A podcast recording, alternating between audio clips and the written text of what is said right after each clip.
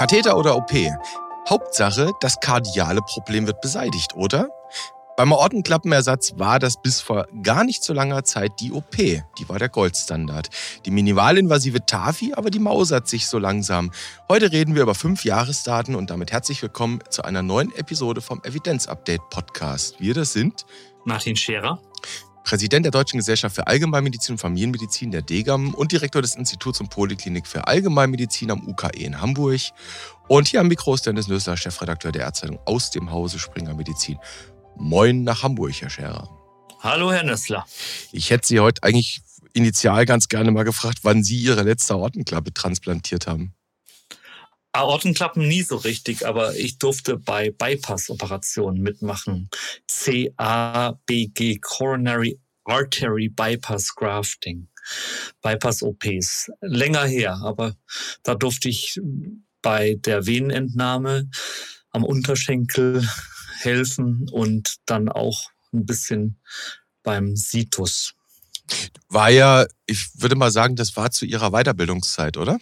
Das war vor der Weiterbildungszeit im Rahmen meiner Doktorarbeit. Es war in Salzburg, da durfte ich dann bei sehr vielen OPs assistieren. Mein Doktorarbeitsthema war Herzchirurgie bei über 80-Jährigen. Und das war da die Zeit, wo man sich Gedanken darüber gemacht hat, soll man jetzt hier eigentlich eine Altersgrenze einziehen? Mhm. Die Mortalität bei solchen Eingriffen lag so um fünf Prozent. Mhm. Sehr ähnlich wie im Vergleich zu der Arbeit, die wir heute diskutieren. Mhm. Und interessanterweise, das war ein Ergebnis meiner Doktorarbeit, war das Outcome bei den über 80-Jährigen, wenn sie gut selektiert waren, also ein gutes biologisches Alter hatten mit wenig Risikofaktoren, dann lag da auch die Mortalität so um die fünf Prozent, wie auch bei den jüngeren Altersgruppen. Und deshalb war ein Fazit der Arbeit, es kommt nicht auf das chronologische Alter an, sondern auf das biologische Alter. Mhm. Und im Rahmen dieser Arbeit durfte ich da sehr viel mitmachen. Mhm. Und damals war ja die OP, wenn ich das, die war ja auch noch Goldstandard, die Bypass-OP damals, ne? Also Stent hat sich da ja erst so etabliert in der Zeit. Das war um die 2000 da herum, ja, mhm. 1999, mhm. 2000, ja. Mhm. Wenn Sie jetzt mal vielleicht auch hypothetisch gesprochen, wenn Sie heute, kommen wir kurz zur äh, Aortenklappe zurück, wenn Sie heute als nicht interventioneller Kardiologe, nicht Herzchirurg, aber durchaus mit einer gewissen Expertise einen Patienten einen Eingriff empfehlen würden, worauf bauen Sie da konsiliarisch? An, sagen wir mal, auf den bekannten Kardiologen oder den bekannten Herzchirurgen? Auf den, der geübter ist. Mhm. Also lieber eine offene OP bei einem geübten Herzchirurgen als eine TAVI bei einem nicht so geübten interventionellen Kardiologen und umgekehrt natürlich. Aha, also Erfahrung ist ja eh ein spannendes Thema bei invasiven Dingen, Mindestmengen, ne? Erfahrung. Genau. Zieht sich ja durch die Bank, ja. Genau. Und die äh, natürlich gibt es Unterschiede, die auf den Eingriff und die Technik selber zurückzuführen sind, aber am Ende des Tages kommt es darauf an, wer es jetzt macht und wie geübt der ist. Mhm. Jetzt wollen wir heute tatsächlich schauen auf die ja, Transkatheter-Aortenklappenimplantation. Bei uns wird sie Implantation genannt, in den USA wird sie Ersatz genannt, Replacement.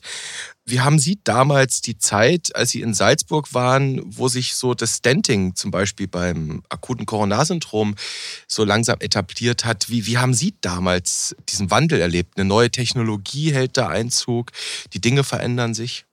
Dass es schon immer auch eine Lernkurve gibt, dass am Anfang vielleicht die Komplikationsraten auch noch ein bisschen höher sind, dass aber die Lernkurven sich immer steiler, immer kürzer gestalten und dass gerade in dem Bereich, über den wir heute reden, immer mehr verlagert wird, weg aus der klassischen Herzchirurgie hin zur interventionellen Kardiologie. Das heißt, die Tendenz zu minimalinvasiven Eingriffen, die hat damals richtig Fahrt aufgenommen und die ist immer noch sehr groß, diese Tendenz, weil es ja auch im Sinne des Patienten ist. Es ist ein Unterschied, ob ich peripher minimal invasiv reingehe oder ob ich eine Thorakotomie mache, wo das mhm. Sternum der Länge nach aufgesägt wird und danach wieder verdrahtet wird mit all den Problemen, die es ergeben kann, mit instabilem Sternum, mit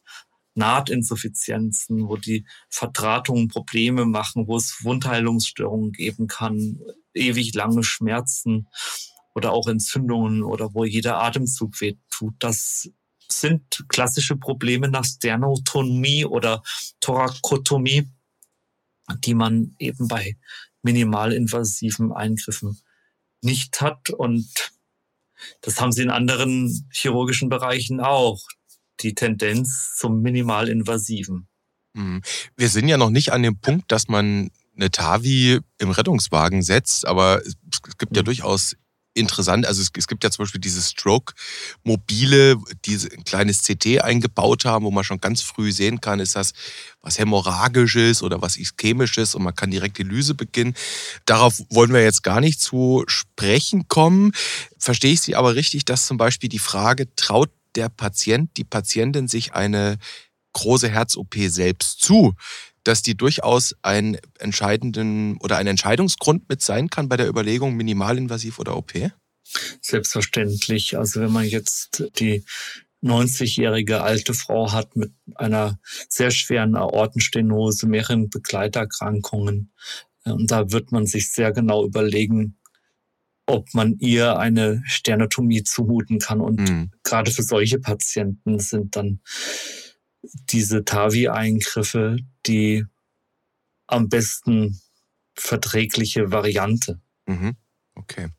Es gibt da ja durchaus auch international kontrovers diskutierte Altersgrenzen. Da kommen wir vielleicht am Ende nochmal zu. Jetzt wollen wir uns mal diese Arbeit anschauen. Und zwar sind das fünf Jahresdaten aus einem randomisierten multinationalen Trial. Das ist der Sirtavi Trial. Das sind auch deutsche Zentren mit dabei. Herr Scherer, Sie wissen, was wir damit machen, oder? Die werden in den Shownotes verlinkt. So wie wir das in guter Tradition machen, genau.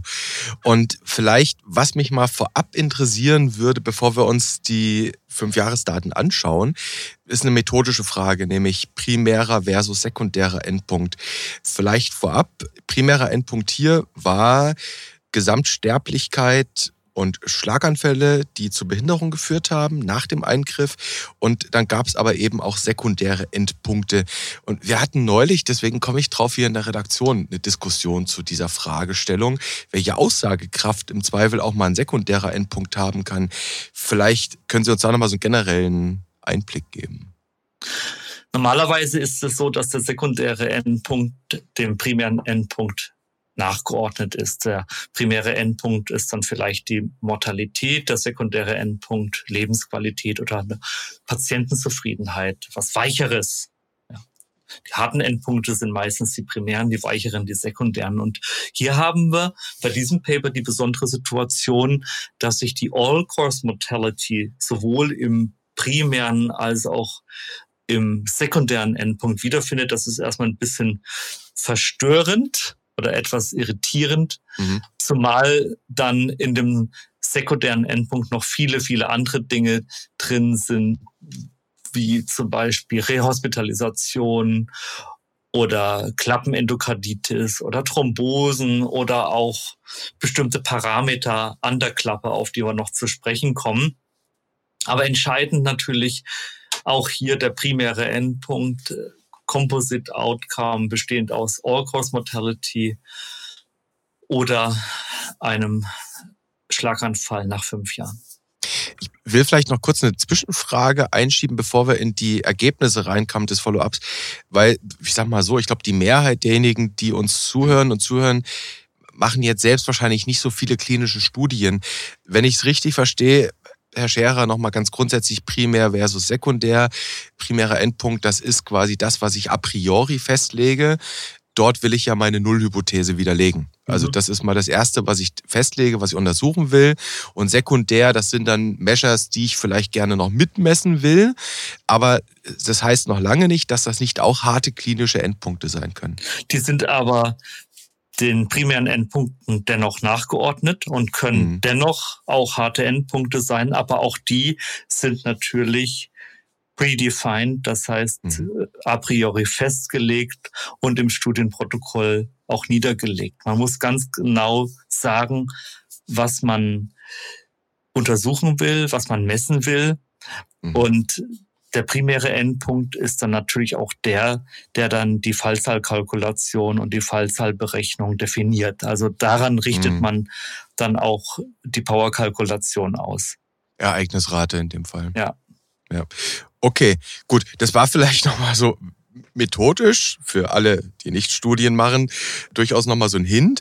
Jetzt schauen wir rein. Fünf Jahresdaten, wie gesagt, multinational, kann natürlich nicht verblindet sein, das ist völlig klar, das liegt in der Natur dieser Intervention. Herr Scherer, was wissen wir nach fünf Jahren TAVI versus OP? Dass sich das gar nicht so stark unterschieden hat hinsichtlich des primären Endpunkts. Also bei Tod oder Schlaganfall waren die Ereignisraten ähnlich. Es war der sogenannte, ich sag's gleich noch auf Deutsch, der Transprosthetic Gradient, der war etwas niedriger in der TAVI-Gruppe. Was bedeutet das?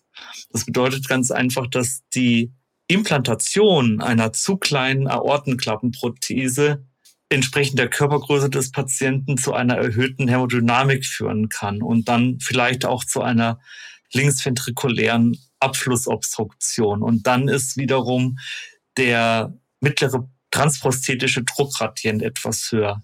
Also mit anderen Worten, wenn ich ein Mismatch habe, ein Prothesen-Patienten-Missverhältnis, eine zu mhm. kleine Klappe für einen zu großen Menschen, dann stimmt das Verhältnis nicht bei der effektiven Öffnungsfläche der mhm. implantierten Klappenprothese.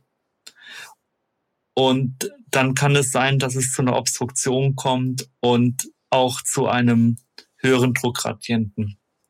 Das war dieser sogenannte sekundäre Endpunkt, der war etwas besser in der TAVI-Gruppe.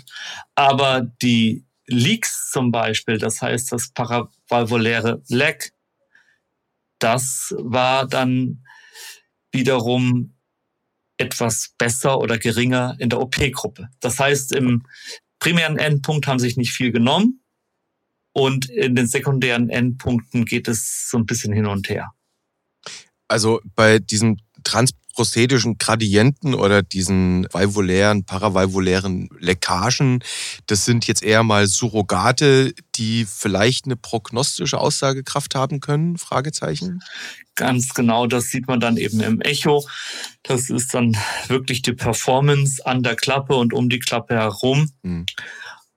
Aber auch ja, zum Beispiel die Reinterventionsrate ist ja auch so ein sekundärer Endpunkt, wo man auch sagt, ja, der ist etwas relevanter. Also der war etwas höher in der TAVI-Gruppe. Mhm. Und die frühen Reinterventionen, die waren auch in der TAVI-Gruppe etwas höher. Also wie gesagt, bei so einer Vielzahl von Dingen, die angeguckt werden, da kann es schnell mal unübersichtlich werden. Dennoch entscheidend ist also, dass die äh, Mortalität sich in den beiden Gruppen nicht groß unterschieden hat nach fünf Jahren. Ich würde gerne noch bei einem dieser ganzen sekundären Endpunkte nachhaken. Herr Scherer, das, das war mir aufgefallen, zumindest nur nominell, dass Sie da gefunden haben, dass bei der TAVI, also nach der TAVI, nach fünf Jahren, es wirklich nominell sehr viel mehr Schrittmacherimplantationen gab. Also da ist die Rede von 289, also in 39 Prozent der Fälle versus 94, das unter OP, das waren 15 Prozent der Fälle, macht eine Hazard Ratio von 3,3, also mehr als das Dreifache. Was sagt das vielleicht aus? Ja, was kann das bedeuten? Das ist tatsächlich nicht so einfach, aber erstmal sind die TAVI-Probanden ein bisschen höher eingestiegen in der Pacemaker-Rate, in der Baseline-Rate als die Gruppe der offen operierten 9,7 Prozent zu 9, aber ziemlich ähnlich. Aber sie sind mit mehr Pacemakers dann nach fünf Jahren rausgegangen. Und das kann zusammenhängen mit der Position des Implantationsrings, des Klappenrings und kann Interferenzen machen mit der Erregungsausbreitung. Das zumindest ist eine der Hypothesen. Aber dass die Schrittmacherraten nach TAVI höher sind, das ist ein Befund, der auch konsistent ist mit anderen Studien, zum Beispiel mit der Advanced-Studie. Und das Entscheidende ist aber, es beeinflusst die Mortalität nicht.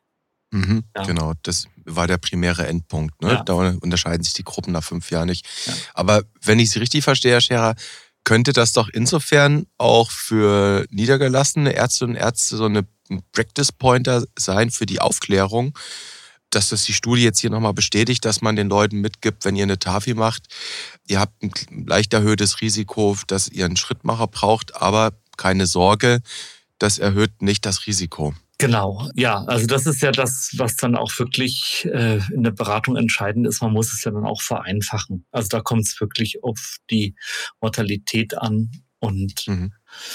auf der anderen Seite bei der OP würde ja auch das Operationstrauma stehen. Darüber müssen wir ja auch aufklären. Mhm. Ne? Also abwägen. Vielleicht, also halten wir an der Stelle einmal fest, Tod oder Schlaganfall fünf Jahre nach Intervention, also das ist der Follow-up, der hier untersucht wurde, sind nahezu identisch. Es gibt keinen Unterschied in diesen ja. beiden Gruppen. Kann man denn über die Studienpopulation etwas sagen? Es waren ja irgendwie etliche Probanden, die da ausgewertet wurden. Die waren im Durchschnitt um die 80 Jahre und hatten einen Mortalitätsrisiko, also ein a priori Risiko von 4,5 Prozent. Und damit schließt sich wieder der Kreis zu meiner Doktorarbeit im Jahr 1999, 2000. Das waren 80-Jährige, die eine fünfprozentige Mortalitätswahrscheinlichkeit hatten.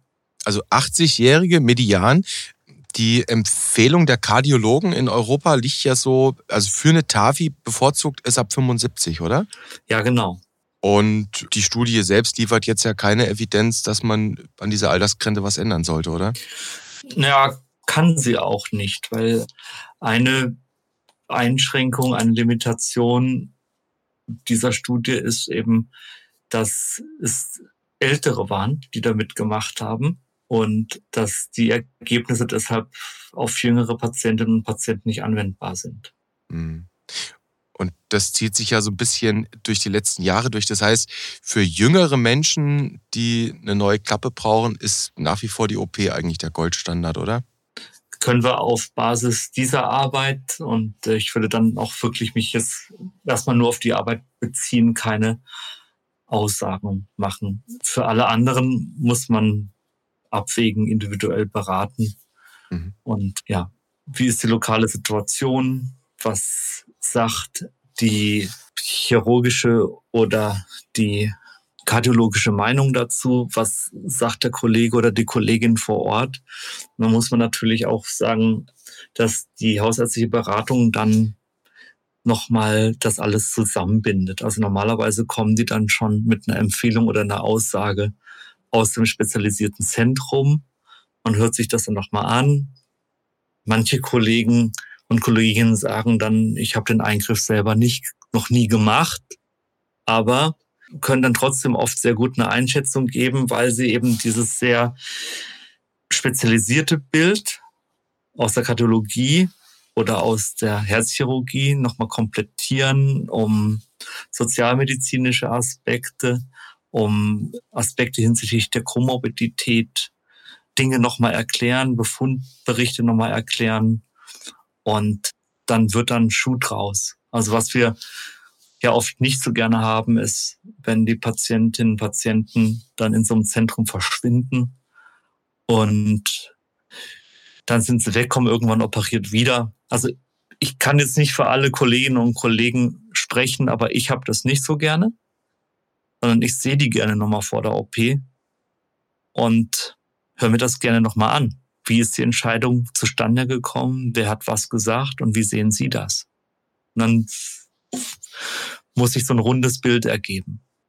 Beeinflusst ja auch die Nachbetreuung am Ende. Ja. ja. Hm. Vielleicht noch so, ja, also Take-Home-Message, Herr Scherer, ist bei Älteren mit diesem Risiko, Sie haben es gesagt, 4,5 Prozent, kein Unterschied zwischen TAVI und OP. Das heißt, in diesem Fall könnte man eigentlich auch sagen, TAVI ist in jedem Fall eine Option. Was ich spannend fand, Sie sagten das eingangs im Gespräch heute, dass es ja immer mehr so ist, dass die interventionellen Kardiologen Aufgaben übernehmen, die halt früher klassischerweise in der Herzchirurgie gemacht wurden. Also viele Eingriffe zunehmend minimalinvasiver werden. Ist da nicht auch, sagen wir mal, ein bisschen Konfliktpotenzial innerärztlich drin zwischen den Gebieten? Nee, das Konfliktpotenzial haben sie überall an den Schnittstellen zwischen unterschiedlichen Disziplinen, die überlappende medizinische Angebote machen. An dieser Stelle ist es ja so, dass TAVIs nur gemacht werden können in Häusern, wo eine Herzchirurgie auch verfügbar ist. Und das ist wichtig, dass es die Herzchirurgie gibt. Es muss sie auch geben. Aber Tatsache ist auch, dass immer mehr Eingriffe minimalinvasiv durchgeführt werden. Das ist eine Tendenz. Und das hat dann natürlich wieder Implikationen auf die Versorgungsplanung in der Zukunft, auf die Strukturplanung. Wie viele Zentren für Herzchirurgie brauchen wir? Wie viele Kolleginnen und Kollegen, die diese Facharztweiterbildung haben? Und äh, wie stellen wir uns da in Zukunft auf? Und das ist gar nicht so leicht, prospektiv zu planen, weil wir gar nicht so genau wissen können, wo uns der medizinische Fortschritt hinführt. Das heißt, äh, medizinische Innovationen und Kompetenzen und Verschiebungen von Kompetenzbereichen und dann wieder die Implikation zu der Zahl von Fachärztinnen und Fachärzten eines Fachs, die man braucht. Das hängt alles miteinander zusammen und ja, ist eine Aufgabe für die Zukunft, das sich da gut aufzustellen. Heißt ja, vielleicht auch wachsam zu bleiben. Wenn man nochmal bei der, bei der PCI schaut, Myokardinfarkt, ich meine, minimalinvasiv, den zu bearbeiten, ist ja durchaus ein Segen, aber wir wissen auf der anderen Seite ja auch, Deutschland ist Weltmeister bei den Katheterplätzen geworden über die Jahre, ne? Ja. Ja. Mhm. Und dennoch wird es die Herzchirurgen, Herz-Thorax-Chirurgen wird es immer geben und geben müssen. Und äh, wichtig ist einfach, dass die Eingriffe, die gemacht werden, dass die häufig genug gemacht werden und dass die Menschen, die das machen, einfach in der Übung bleiben.